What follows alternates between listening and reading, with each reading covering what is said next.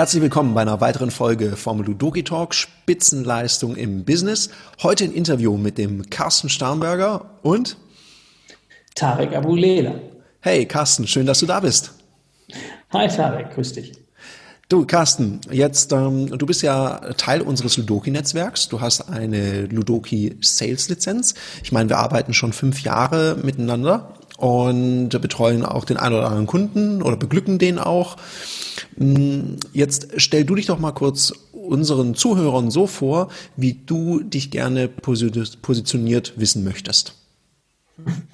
Relativ simpel. Ähm, in meiner Profession helfe ich Menschen dabei, ihre Zeit wertvoll zu gestalten. Ja, das klingt zumindest einfach. Wenn sich jetzt jemand fragt, ja, hm, was heißt denn das, meine Zeit wertvoll zu gestalten? Bist du jetzt so ein äh, Selbstmanagement-Trainer oder was heißt denn das genau? Ich, ich lege es natürlich darauf an, dass die Menschen mich fragen, weil ich glaube, dass erst dann, wenn du fragst, überhaupt eine Gesprächsbereitschaft da ist. Was nutzt mir irgendein Claim, wenn ich nicht weiß, ob du zur Zielgruppe gehörst, ob du äh, überhaupt auf Sendung bist, mit mir über diese Thematik sprechen möchtest. Wenn ich Menschen frage oder sage, dass ich Menschen dabei helfe, ihre Zeit wertvoll zu gestalten, bekomme ich eigentlich durch die Frage darauf durchaus eher so den Hinweis, naja, machst du Zeitmanagement? Dann wird die nächste Frage, zu sagen, hast du ein Problem mit dem Zeitmanagement? Kommst du mit deinen Aufgaben klar? Schaffst du das, was du schaffen willst in der richtigen Zeit? Und jetzt geht's Feld dann auf. Und das Feld ist oft zwischen, ja, ich habe zu viel zu tun, also Thema Zeitmanagement. Gibt aber auch viele Menschen, die sagen, nee, ich komme schon ganz gut zurecht. Ich habe nur das Gefühl, ich mache zu viel. Oder mache ich von den Dingen tatsächlich die richtigen Dinge? Oder mache ich mhm. Dinge, die mir vielleicht auch keinen Spaß mehr machen?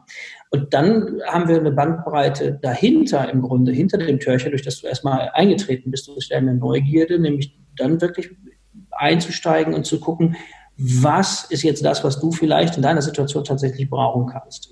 Tatsächlich bin ich nicht der klassische Zeitmanagement-Trainer. Das hat viel auch mit der Geschichte, wie das ganze Thema Zeit und Zeit wertvoll zu gestalten auch entstanden ist.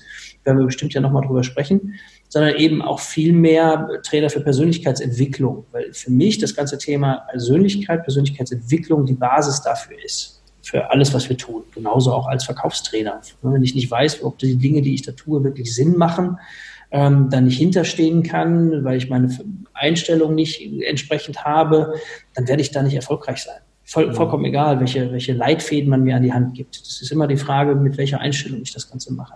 Mhm.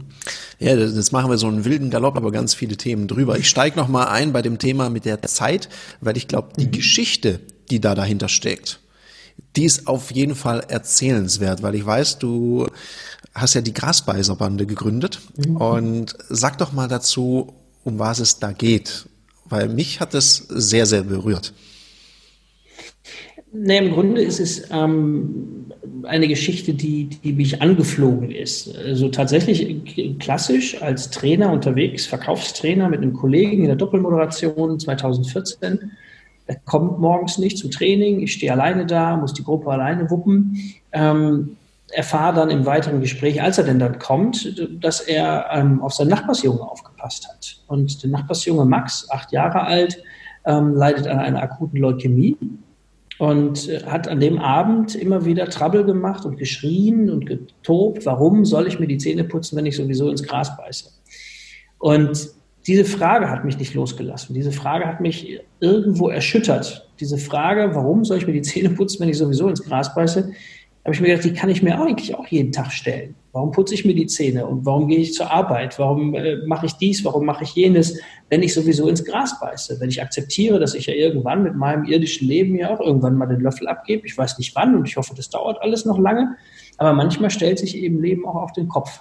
Und dann wollte ich gemeinsam mit meiner Frau wissen, gibt es mehr von solchen Fragen? Fragen, die Kinder sich zu ihrem eigenen Sterben und Tod stellen. Diese, dieses Vermächtnis, diese Kraft in diesen Fragen. Und dann bin ich los und habe drei Jahre lang tatsächlich in Kinderhospizen recherchiert, viel mit Eltern gesprochen, mit Ärzten gesprochen, mit den Kindern selber gesprochen und bald über 180 Fragen gesammelt. 80 davon haben wir veröffentlicht, 2017 in dem Buch Die Grasbeißerbande des Sterben wieder ins Leben holen. Und diese Recherchearbeit hat natürlich ganz viel gemacht mit mir. Das, mhm. Ich kann heute keine Trainings mehr machen im klassischen Sinne, wie ich sie früher gemacht habe. Das hat sich verändert. Da ist eine andere Perspektive äh, eingezogen. Ähm, ich komme gar nicht drum rum, mit meinen Teilnehmenden in den Seminaren immer wieder auch auf die Frage zurückzukommen, macht das, was du tust, einen Sinn? Macht das, was du bist, wirklich einen Sinn? Vor dem, vor dem, vor dem Hinblick der eigenen Endlichkeit und mit der Zeit entsprechend umzugehen. Aber eben auch mit der Zeit von anderen Menschen. Also auch das spielt eine ganz große Rolle. Das zu erkennen, dass es ein unheimlich mhm. wichtiges Gut ist. Ähm, die Ergebnisse sind, dass wir immer wieder in den Seminaren erleben, dass Menschen, wenn sie sich darauf einlassen, ähm, völlig neue Perspektiven bekommen, dass sie bereit sind, Dinge zu hinterfragen. Ähm, häufig höre ich so Sachen wie, noch nie hat so wenig formaler Inhalt, gerade bei dem Buch, weil es besteht nur aus Fragen, nur aus Fragen. Ja, ich habe das so bei mir ja. im Büro auch liegen, das, das Buch. Und es stehen ja wirklich, es ist eine Zeichnung von Kindern, für die, die sich hm. ein bisschen vorstellen möchten. Und äh, da steht eine Frage. Und ich glaube, jetzt, jetzt bin ich selber kein Vater, aber ich glaube, wenn es noch Eltern äh, durchblättern, boah, ich glaube, da an der einen oder anderen Stelle habe ich ja schon Gänsehaut gekriegt. Ich will nicht wissen, wie das ist, wenn Eltern das sich anschauen und sich damit auseinandersetzen. Vielleicht dazu noch, äh, noch, noch eine Frage an dich, weil du hast dich drei Jahre damit beschäftigt kann man das runterbrechen auf so ein paar Punkte? Was hat es denn bei dir, also dein Arbeiten hat sich verändert, aber was hat sich bei dir persönlich, also stellst du dir andere Fragen, was hat sich bei dir getan? Das erste war überhaupt diese, dieser Prozess, ähm, kann ich und will ich die eigene Endlichkeit in meinem Leben mitdenken? Ich glaube, wir kennen alle diese klassischen Aussagen, äh, Carpe Diem und diese Nutze den Tag gedöns. Wenn du wirklich in diese Konfrontation gehst, dann stellst du fest, dass vieles von dem, was du so hörst und liest, ganz, ganz weit weg ist von dem, was das macht, wenn du dich dem wirklich mal stellst. Ähm, diese Auseinandersetzung, will ich das zulassen, diese Verletzlichkeit dahinter, auch vielleicht zu erfahren, wie, wie klein man selber auch ist und wie unbedeutend. Also das, das macht schon was. Und ich bin kein Mensch mit kleinem Ego.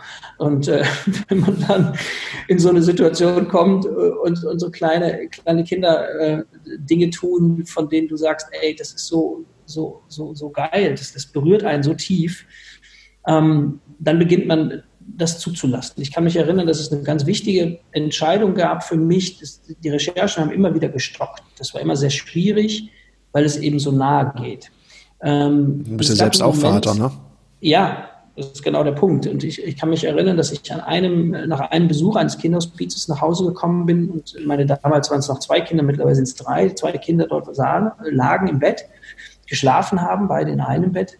Und ich, ich weiß nicht, ob ich es gesagt habe oder nur laut oder nur gedacht habe, gesagt habe, und auch ihr werdet sterben. Und wenn ich Glück habe, nach mir. Und in diesem Moment ist ganz viel passiert, weil ich zugelassen habe, meine Kinder auch so anzusehen, zu wissen, dass auch sie nur diese begrenzte Zeit haben. Mhm. Und ähm, mit dem, dass ich das zulassen konnte, und es tat fürchterlich weh im ersten Moment, ähm, ist aber dann viel passiert, dass ich auch mit mir und meinem Leben anders umgegangen dass ich äh, über viele Dinge nachgedacht habe. Und am Ende mir die Frage tagtäglich stelle, warum putze ich mir die Zähne, auch wenn ich ins Gras beiße, oder aber anders formuliert, will ich das, was ich da gerade tue? Macht das Sinn? Ist das, was ich da bin, was ich da sehe im Spiegel, der da handelt, der, der tut, sind das die Dinge, die ich wirklich will? Und ähm, das treibt mich und das treibt mich manchmal auch äh, zu völlig neuen Erkenntnissen, neuen Ufern, zu völlig neuen Abenteuern. Ähm, und die fühlen sich dann aber auch gut und richtig an. Also anders als vielleicht vorher so eine gewisse Spontanität äh, dich mal so aus der Bahn wirft, sind das jetzt Dinge, die sehr ähm, tief sind, die ja anders sind. So kann man es mhm. vielleicht sagen. Ja, ich meine, du warst ja bei uns im, wir haben ja einmal im Jahr so einen Herbstkongress. Mhm. Hatten wir dich ja mal geladen für diesen Vortrag. Und das hatte ich dir damals auch erzählt. Der hat ähm, was mit mir gemacht, weil du hast diesen Begriff des Zeitwerts ähm, immer wieder verwendet. Und einfach so die Fragestellung ist, die Zeit, die ich jetzt gerade investiere, ist die das wert für die Sache, wo ich sie einsetze. Und ich skippe mal auf die aktuelle Situation. Wir haben jetzt gerade Corona, eine Situation, die noch nie da gewesen ist, wo es, glaube ich, ganz viele Ängste gibt, ganz viel Verunsicherung. Ich glaube, für uns Unternehmer, für Selbstständige, aber auch für jedem Angestelltenverhältnis in vielen Faktoren, ich würde sagen, anspruchsvoll. Und ich merke das gerade, ich musste, darum ist auch cool, dass wir heute dieses Interview machen, weil als es dann so losging, ich weiß nicht genau, wie das bei, bei dir war, bei mir hat es so einen Handlungsschub ausgelöst. Es war plötzlich sehr viel zu tun. Und dann ist die Fragestellung schon sehr wichtig, wo setze ich jetzt meine Zeit ein? Ist sie das wert? Also bringt es gerade überhaupt was? Und ich merke, wie rigoros ich sein muss mit der Zeiteinteilung. Weil jetzt, wo wir das aufnehmen, wir haben schon wieder 18 Uhr, und ich habe das Gefühl, heute, heute habe ich, glaube ich, nur noch reagiert und konnte gar kaum Themen vorantreiben, die jetzt äh, wichtig sind, weil es einfach so wahnsinnig viel zu tun gibt. Und bei dem Thema Vortrag, du bist ja jetzt nicht nur Trainer, sondern ich weiß, dass du Unternehmen berätst. Und ich weiß, du bist auch als Speaker unterwegs. Und ich glaube, du warst dieses Jahr, das interessiert mich auch noch sehr, warst du auf einer Bühne, eine besondere Bühne. Nämlich du warst bei Gedankentanken. Und ich glaube, das ist schon eine Challenge, wenn man so als Trainer, der meistens so einen ganzen Tag Zeit hat, dann plötzlich auf so einer Bühne steht. Und wie lange hat man da Zeit für sein Thema? Für dieses Thema, was du jetzt gerade umschrieben hast? 18 Minuten. 18 Minuten. Jetzt bist du auch jemand, der auch gerne redet, da zähle ich mich auch dazu. Und jetzt muss man plötzlich all das, was einem auf dem Herzen liegt, was man mitgeben muss, in 18 Minuten verdichten. Mhm. Wie lange hast du gebraucht, um den Vortrag zu haben, der das in 18 Minuten schafft? Also wenn ich dir das jetzt verrate, wirst du den Kopf schütteln. Äh, knapp ein Jahr. Tatsächlich. Ich schüttel nicht den Knopf, ich nicke anerkennend. Also es ist tatsächlich, es war knapp ein Jahr, die Reise mit Gedankentanken, äh, mit einem tollen Trainerkollegen Frank Asmus. Ich glaube, du wirst ja auch bald mal im, im, im Call haben hier. Ähm, das ist echt viel mehr Arbeit, als man glaubt. Also du wirst es kennen, Tarek, wenn wir, wenn die Seminartür geht auf, wir gehen rein, wir haben den Werkzeugkoffer voll, da sitzen Menschen und die können wir bespielen. Das, das ist Standard. Also nicht das, was sie liefern, ist Standard, ganz bestimmt nicht, gerade bei Ludoki nicht, sondern äh, einfach für uns ist es etwas, das tägliche Doing. Wir, wir sind sicher, das fühlt sich, fühlt sich gut an. Wir haben in der Regel die Dinge dabei, die so eine Gruppe gerade braucht. Wir sind Akrobaten genug im Thema, um da auch Kampfkurven zu fliegen. Nur wenn dir jemand sagt, du hast 18 Minuten, dann geht es nicht ohne Vorbereitung. Und äh, wenn du dann auch noch überlegen musst, okay, wie verdichte ich so ein Thema? Wie, wie kriege ich diese, diese, diese Themen so rüber, dass sie auch noch unterhaltsam sind, dass sie auch noch etwas, ähm, ja, noch eine Botschaft den Menschen hinterlassen, dass sie noch ein bisschen in der Erkenntnis geführt werden, ähm, dann ist das echt echt großes Kino. Also das kann ich nur sagen. Also ich habe, äh, ich glaube, ohne, ohne die Begleitung wäre ich in die Falle vieler Trainer gelaufen und wäre mit dem Trainersprech auf die Bühne und das ganze Ding wäre bei weitem nicht so geil geworden, wie es geworden ist. Ich hätte mich hoffnungslos verloren, ganz bestimmt. Absolut, man unterschätzt es. Also ich habe das, ja. ähm, ich kenne es aus persönlicher Erfahrung, ich habe das absolut unterschätzt. Ich werde gerade viel für so Roadshows gebucht und dann hast du halt nicht mehr einen ganzen Tag, sondern vielleicht nur 90 Minuten. Da kann man auch noch sich so ein bisschen durchhelfen, aber wenn du verdichtet auf 90 Minuten Handlungsimpulse auslösen möchtest, das braucht eine andere Vorbereitung. Also es ist nicht einfach so, dass man dahin spaziert und sich da morgens beim Frühstücken überlegt, ach, was erzähle ich denn heute? Und dann einfach da auf die Bühne marschiert. Das funktioniert nämlich nicht. Also Hut ab. Und du, du hast ja da ziemlich gerockt. Ich glaube, man kann das so sagen. Ja. Ja, hast die Bühne gerockt und heute gibst du da selber Trainings. Ja. Oh, in aller Bescheidenheit, ja, Mensch, Carsten. Also gut, dann frage ich dich. Für welche, für welche Themen unterstützt du denn da Menschen, die da auf die Bühne marschieren?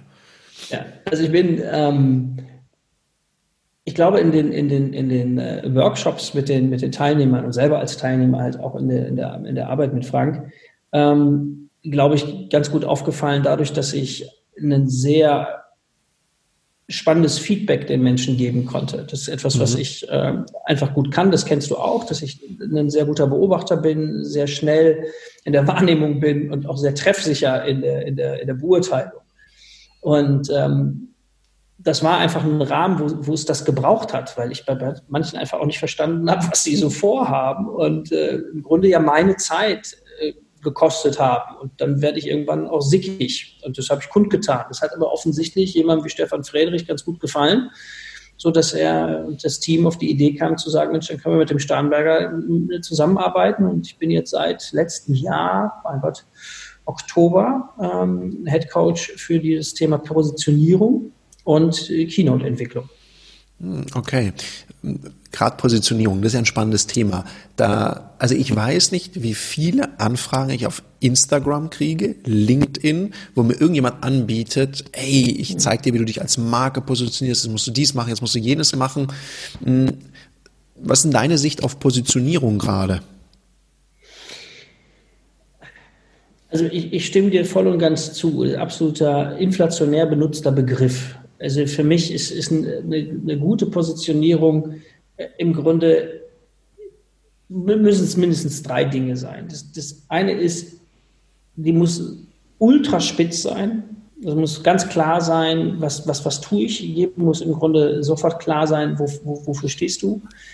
Ähm, eine Positionierung ist für mich erst dann eine wirklich gute Positionierung, wenn man sie in mindestens vielleicht maximal zwei Sätze runterbrechen kann. Also der klassische Pitch, also klassische Elevator Pitch vielleicht, der wäre mir fast noch zu lang. Ähm, und eine Positionierung ist vor allem individuell. Das, was ich so schlimm finde bei diesen inflationären Angeboten, ist, es wird versucht, die Individualität wegzutrainieren, wegzucoachen. Äh, wir sind umgeben in diesen sozialen Medien von diesen, diesen Sätzen, die anfangen, hallo, ich darf mich vorstellen, ich bin Experte für. Da rollen sich bei mir die Zehennägel hoch. Ja? Das ist, äh, ich bin Experte für was? Ich, ich kenne keinen echten Experten, der sich als Experte vorstellt. Das sind Menschen, die das einfach drauf haben, die die, die, die Wirkung haben, die müssen das nicht zusätzlich noch irgendwo äh, erwähnen. Ähm, das sind so die drei Punkte, die für mich wichtig sind. Ja, also ein individueller, geiler Pitch, der maximal neugierig macht, die Leute heiß wie Frittenfett macht oder einlädt zu fragen und auf der anderen Seite sehr spitz mit dem ganzen Wissen um die Zielgruppe. Das ist für mich ein guter Pitch, mhm. äh, gute Positionierung. Ja, ich glaube, einige Weltmarken machen es ja auch vor. Also so diese zwei oder drei Wortbotschaften, die es da mhm. so gibt. Ich meine, Freude am Fahren, Vorsprung ja. durch Technik oder Ludoki spielend erfolgreich. Ja, also das sind ja so, ging jetzt nicht anders. Also ist ja auch gut. ja, aber ich, aber ich glaube, der Prozess, bis sowas steht, ich habe das erst letztens für ähm, Mercedes geguckt und die haben ein paar richtig, richtig gute. Nur ich kann, ich konnte sie mir nicht merken, weil die haben so viele. Also die haben mhm. einige ganz tolle. Und es ist lustig, ich habe ich hab mir die das letztens angeguckt, aber ich konnte mir die nicht merken, weil es eben vielleicht so ist, wie du sagst, es ist nicht spitz genug oder man konnte sich nicht äh, genug merken. Das fällt mir da immer wieder auf. Also da haben zum Beispiel Audio BMW, mh, hm, haben da, das fällt einem sofort ein. Wüsstest du gerade von Mercedes? Nee. Mhm. Fällt mir. Ich glaube aber tatsächlich, dass es vielleicht auch gar nicht daran liegt, dass die nicht spitz genug sind, sondern dass sie so spitz sind wiederum, dass weder du noch ich die klassische Zielgruppe für Mercedes sind. Das könnte natürlich auch sein, dass wir da völlig dass rausfallen. Du die BMW-Slogan kennst, ist mir klar. Und dann ist es auch wieder geil. Dann ist es auch wieder geil, weil damit ist, ist klar, gut, ja. dass du da eben nicht zur Zielgruppe gehörst und das ist auch gut. Ja, ich glaube, es auch eine, ich glaube, bei der Positionierung ist, glaube ich, auch eine wichtige Fragestellung, wer ist denn meine Zielgruppe und wer eben ja. nicht? Weil ich glaube, wenn du so alle erreichen willst, weil ich merke das ja auch mit meiner Ansprache, so wie ich als Typ unterwegs bin, so wie die Website gemacht ist oder so wie aber auch Ludoki gemacht haben, da fokussieren wir auch auf eine ganz bestimmte Zielgruppe und da fühlen sich vielleicht manche auch nicht angesprochen vor. Aber ich muss ja auch gucken, wer, wer sind meine Kunden oder wen möchte ich als Kunde? Wenn ich mit den Leuten gerade im, im, im Coaching dann arbeite zum Thema Positionierung, gibt es ein so ein Damoklesschwert, was irgendwie immer oder bei den meisten zumindest über den Schädeln schwebt. Also das kannst du schon greifen. Es ist diese Angst vor der spitzen Zielgruppe oder Spitzenpositionierung. Weil, und jetzt geht plötzlich was völlig Neues auf in der Rübe, wenn ich speziell bin, dann wird meine Zielgruppe kleiner. So ein Quatsch. Weil wenn ich so speziell bin, so spitz bin, dass ich eine mhm. ganz, ganz kleine Zielgruppe habe und für die eine echte Lösung biete, dann gibt es nur eine, eine mhm. logische Konsequenz daraus, dass mein Angebot zwar nicht mehr für alle ist, dafür aber für die wenigen umso teurer sein darf. Weil ich bin der Einzige oder einer der wenigen, die genau dafür die Lösung haben. Und da ist irgendwie so ein, so, so ein Mindset-Thema drin. Also dieses, ja. dieses, dieses, Gefühl, ich muss gerade Trainer, Berater, Coaches, ich muss für alle was anbieten. Krieg, krieg Föhn. Ja, ich meine, das ist ja, das ist ja auch die Angst, wenn man dann sagt, okay, jetzt, äh, jetzt erreiche ich diese Zielgruppe nicht mehr und wollen mich die anderen überhaupt. Das ist ja viel getragen durch Unsicherheit. Ja, klar. Ja, und was loszulassen oder jemand auszugrenzen. Und ich meine, verkaufspsychologisch, da kann man auch beim Niggerhoff reinhören und so weiter, ergibt es ja absolut Sinn zu sagen, okay, und der gehört nicht dazu. Ja. Ja, und die Zielgruppe einzugrenzen. Also das ist vielleicht auch ein wichtiger Punkt mh, hm, in der Positionierung. Jetzt, jetzt hast du am Anfang noch was gesagt, das feiere ich ja, da, da sind wir ja gleicher Meinung. Ich sage an jedem, zu jedem Start meines Seminars, sage ich, wir fangen mit dem Wichtigsten an, mit der Einstellung und Haltung. Weil alles, was danach kommt, ob, ob das jetzt verkaufspsychologische Prinzipien sind, ob das irgendwelche Leitfäden sind, das ist alles nur seelenlose Floskeln, wenn die Haltung, die dahinter steht, nicht stimmt.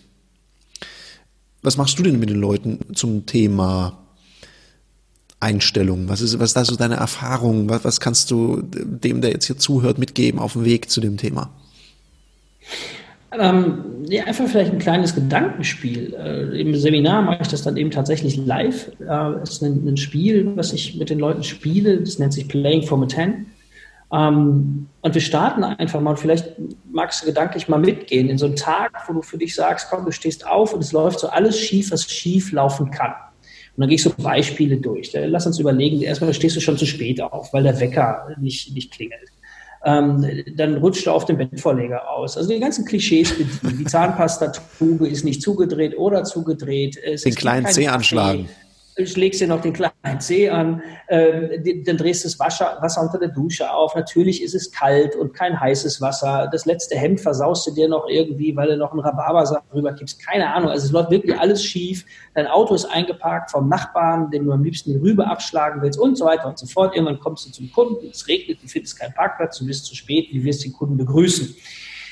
Und dann kommt oft eben so dieses, ne, ja, hallo und wie war der Tag, alles Mist. Wenn du die Leute fragst, wie fühlt, wie fühlt ihr euch dabei? Ja, das ist doof, das ist doof, das ist doof. So, und das ist so für mich so gedanklich so eine klassische Eins. Und dann gehe ich mit den Leuten nach einer kleinen Unterbrechung oder mal eine kleine Intervention, damit diese ganzen Klamotten aus der Rübe kommen und gehen in eine andere Ecke des Raumes, machen denselben Tag mit denselben Voraussetzungen, aber eben mit der Haltung, ähm, dass du dich auf einer vollen Zehn fühlst. Also eine Zehn ist für mich vielleicht sowas wie, es ist einfach, einfach ein super Tag. Es lief alles super geil am Tag vorher, es ist beruflich alles toll. Vielleicht hast du sogar im Lotto gewonnen, wenn du das monetär, materiell sehen willst. Mir völlig egal, aber es ist einfach so ein Tag, wo du dich richtig gut fühlst. Und es passiert genau dasselbe. Und dann gehe ich durch den gleichen Tag mit dem kleinen C und auch dem Hemd und so weiter und frag die Leute immer, und was denkst du dabei, was denkst du dabei? Und da, wo sie vorher gesagt haben, was ein Scheiß, Scheißtag, wäre ich in meinem Bett geblieben, kommen plötzlich so Sachen wie, kaltes Duschen soll doch wohl auch ganz gut sein. Ähm, wenn ich mir den kleinen C angehauen habe, naja, wird schon aufhören, wenigstens war es nicht der große. Oder äh, du findest keinen Parkplatz, dann habe ich plötzlich andere Straßen kennengelernt. Also worauf es hinausläuft, ist im Grunde, und das erkennen viele dann in, dieser, in diesem Zusammenhang, dass zwischen der 1 und der 10 ja nicht nur die Einstellung liegt, sondern viel mehr der Gewinn. Nämlich der Gewinn dahinter ist der, dass ich auf einer 1, wenn ich dieses Gefühl habe, alles ist blöd, nur noch reagiere auf die Umstände. Und jetzt verdeutlicht das auch, was, der, was die Einstellung macht. Auf der 10 hingegen werde ich plötzlich proaktiv. Ich werde in der 10 kreativ. Ich, ich, ich, ich mhm. komme auf die Idee, statt Kaffee und mich zu ärgern, einen Tee zu trinken. Äh, ich komme auf die Idee, mal kalt zu duschen und komme damit anders klar. Und ich habe trotzdem dieselben Umstände. Ich bin aber derjenige, der die Umstände anders interpretiert. Und ich glaube, das ist etwas, was viele Menschen da draußen immer wieder verwechseln. Wir haben Dinge, die sind, wie sie sind. Und die nehmen wir wahr. Es regnet. Da, da wissen wir, was es ist. Es regnet. Und für den einen ist es der Grund, sich zu verkriechen und es ganz fürchterlich zu finden. Und der andere zieht sich die Badehose an, rennt raus und sagt, endlich habe ich wieder einen Grund, im Regen zu tanzen. Der Umstand ist derselbe. Es ist unsere persönliche Interpretation. Das ist das, was ich Mindset nenne, beziehungsweise was die Einstellung, die Haltung ausmacht.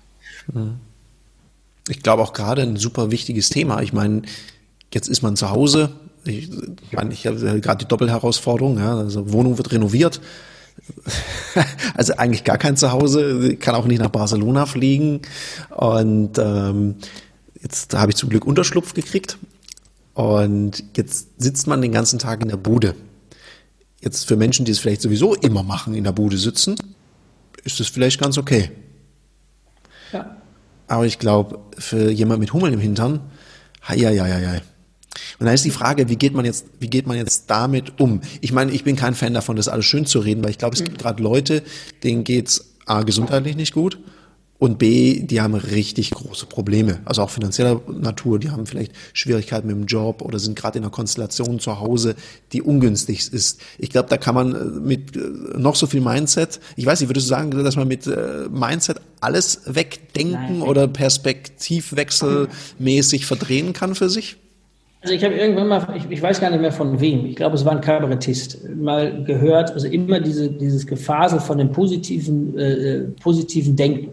Mhm. Also wenn du knietief, Zitat, weiß ich, musst du dir überlegen, ob es dann rausschneidest, es bleibt knietief drin. in der Scheiße steckst und dir eine rosarote Brille aufsetzt, dann ist die Scheiße um dich herum zwar rosarot, aber du stehst immer noch in der Scheiße. Das ist für mich, das ist für mich. ja, okay, schönes Bild, ja. Das beschreibt das, was du sagst. Dieses, nein, das, das geht es nicht das, was ich gerade aufgezeigt habe zwischen 1 und 10 und der bewussten Einstellung, und wir sind nicht immer auf einer 1 und wir sind auch nicht immer auf einer 10. Die Kunst ist eher zu erkennen, wo bin ich gerade auf dem Weg? Bin ich eher Richtung 1 oder bin ich eher Richtung auf der 10? Und manchmal reichen zwei, drei Punkte, zwei, drei andere Gedanken mal und manchmal vielleicht einfach nur ein tiefes Durchatmen, sich mal klar zu machen, was ich da gerade selber mit mir tue, aus, um in diese proaktive Haltung zu kommen. Da sind mhm. wir wieder bei dem, was du eingangs gesagt hast. Ne? Du hast diesen, diesen Handlungsschub gekriegt. Mhm. So. Ich kann nicht handeln, ich kann auch nicht kreativ sein, wenn ich eher ressourcenarm denke und fühle. Also Oder, hier geht es nicht mhm. darum, zu sagen, ich, ich schaffe mir einfach ein anderes Mindset im Sinne, ich setze mir die rosa-rote Brille auf und ja. dann ist eben alles bunt, sondern zu sagen, ich, ich habe die bewusste Entscheidung, die ich jetzt für mich treffen muss. Ich kann hier verharren oder ich kann versuchen, ein, zwei Schritte mehr in meiner mhm. Skala wieder nach oben zu gehen, weil mit jedem Schritt komme ich in eine bessere Grundhaltung und damit eben halt mehr an meine Kreativität. Das ist eine Form von Übung und es gibt sicherlich auch Umstände, die sind so, die sind mehr als eins, die sind minus zehn. Äh, und da wird dir das gar nicht gelingen. Und auch das ist in Ordnung. Ich meine, nehmen wir das Beispiel einfach von dir jetzt gerade mit der rosaroten Brille. Ja, ja und ich, ich stehe halt knietief da drin. Ich glaube, das richtige Mindset hilft mir vielleicht nicht, dass äh, das plötzlich weg ist, sondern es hilft mir vielleicht, dass ich dann nicht auf die Idee komme, noch auf die Knie zu gehen, sondern dass ich dann mich aus, auf dem Weg rausmache. Ich glaube, das ist so dieses in der Handlung bleiben, lösungsorientiert bleiben. Ich glaube, das ist das Thema, um was es geht. Ja, ja, dahin zu kommen. Ne? Also überhaupt zu sagen, okay, wer, wer, holt dich denn da raus? Also der Einzige, der du bist, bist ja du selbst. Das, mhm. das funktioniert nicht anders. Absolut. Ja? Und ja. ähm, manchmal sind es Menschen um dich rum, die dir vielleicht ein paar Hinweise geben können und sagen, Mensch, guck mal, mach mal, alles gut. Aber erstmal bist du es und du bist derjenige, der den Schritt daraus machen muss. Mhm. Und nicht immer reicht dafür die Kraft. Ich glaube, das ist vielleicht auch so die Herausforderung jetzt gerade in dieser Krise. Ich kann den Begriff schon gar nicht mehr hören, aber er ist ja tatsächlich für viele Menschen ist es ja wirklich eine Krise. Hast du auch völlig zu Recht gesagt.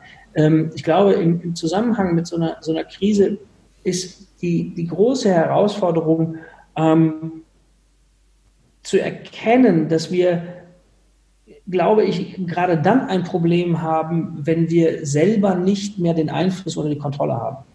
Mhm. Kontrollverlust.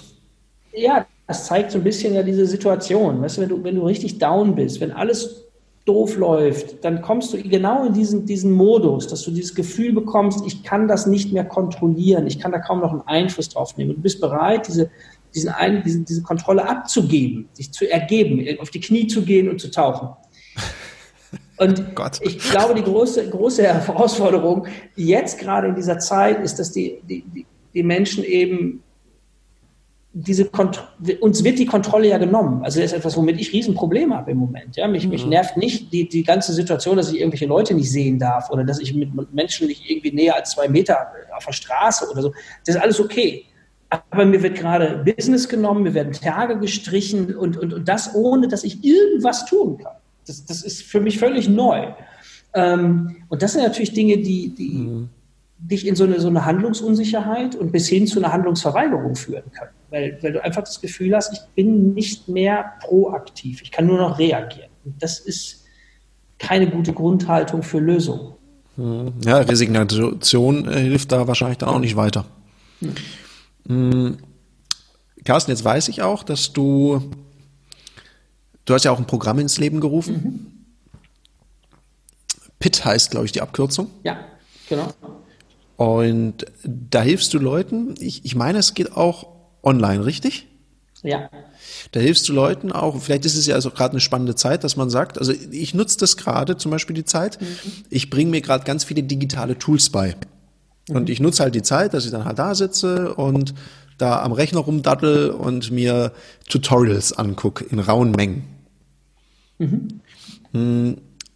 Könnte dein Programm, also magst du mal vorstellen, was dein Programm ist und könnte das jetzt auch gerade in so einer Situation spannend sein, von zu Hause aus sich da in dem Bereich weiterzubilden? Ja, absolut. Also es geht darum, PIT steht für Präsenz intelligent trainieren.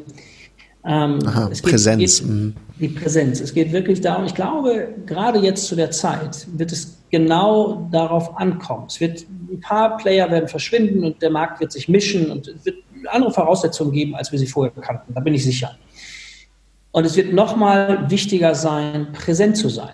Präsent, aber nicht nur in Form von Angebot, sondern als Person, als der, der mhm. du bist, als der Mensch, der dahinter steht. Die, die innere Stabilität, gerade jetzt auch in dieser stressigen Zeit, ähm, die Klarheit zu haben, für was stehe ich, macht es Sinn, will ich das überhaupt? Diese, diese Sachen führen dazu, dass du eine, eine unfassbar starke Präsenz entwickeln kannst, die wiederum natürlich auch beeindruckend ist beim Kunden also da sind wir ja bei dem, bei dem, bei dem Thema. Ne? Du kannst einen tollen Pitch haben, wenn du eben nicht mit der richtigen Einstellung dabei bist und eben nicht mit dieser Präsenz überzeugen kannst, dann äh, wirst du deinen Pitch verlieren.